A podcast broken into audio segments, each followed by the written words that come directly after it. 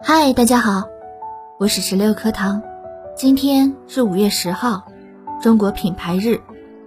一九二零年代初期，一种全新的消费文化席卷了中国城市，人们试图为所有的商品和行业行为贴上华与洋的标签，并将消费国货视作一种新的爱国表现。走上街头号召的学生，家中精打细算的妇女，为展销会站台的政府官员。被公开称颂的民族企业家，许多人都被卷入这一风起云涌的国货运动。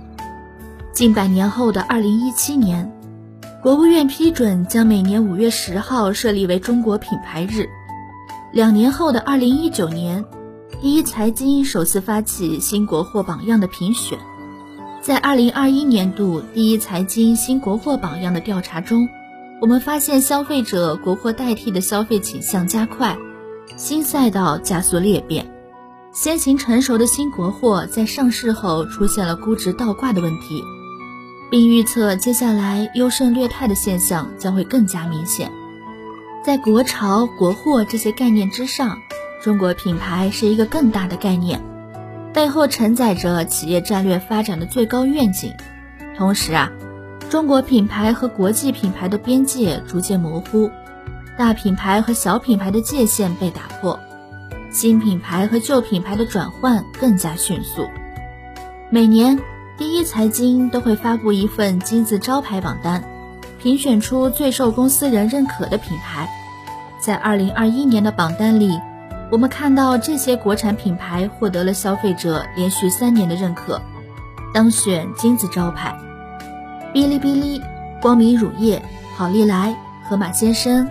Keep、农夫山泉、顺丰速运、天猫国际、王者荣耀、网易云音乐、微信、西西弗书店、小米和云南白药，在十九个金字招牌品牌中，中国品牌占比超七成。七成啊，这是一个惊人的数字。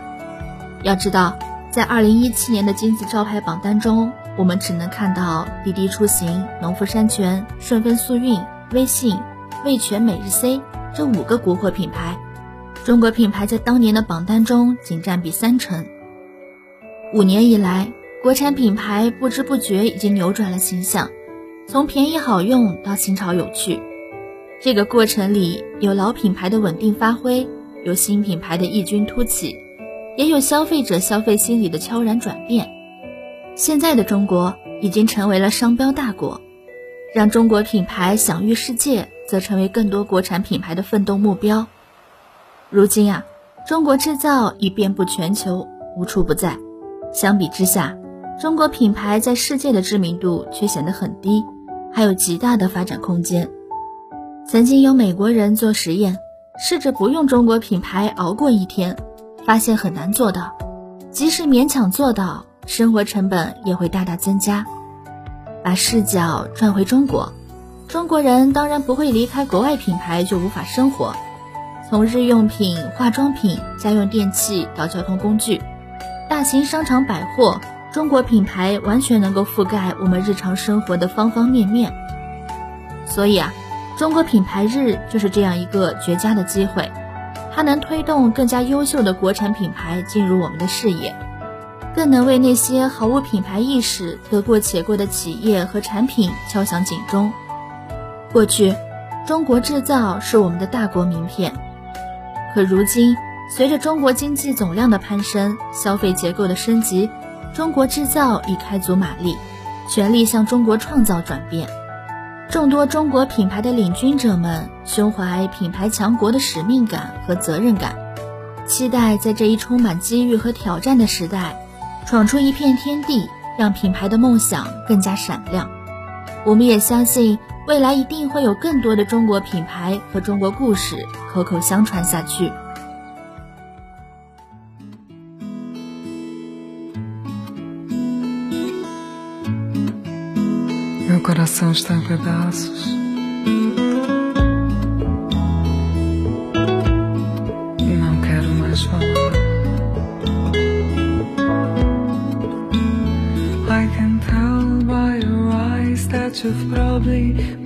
mine forever.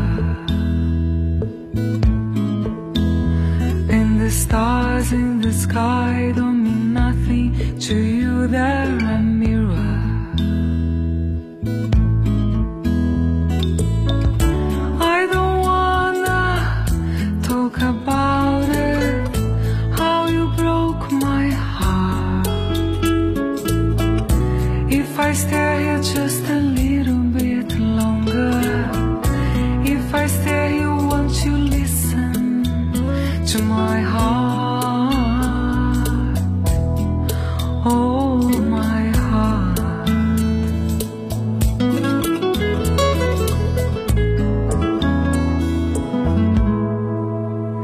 If I stand all alone, will the shadow hide the call of my heart?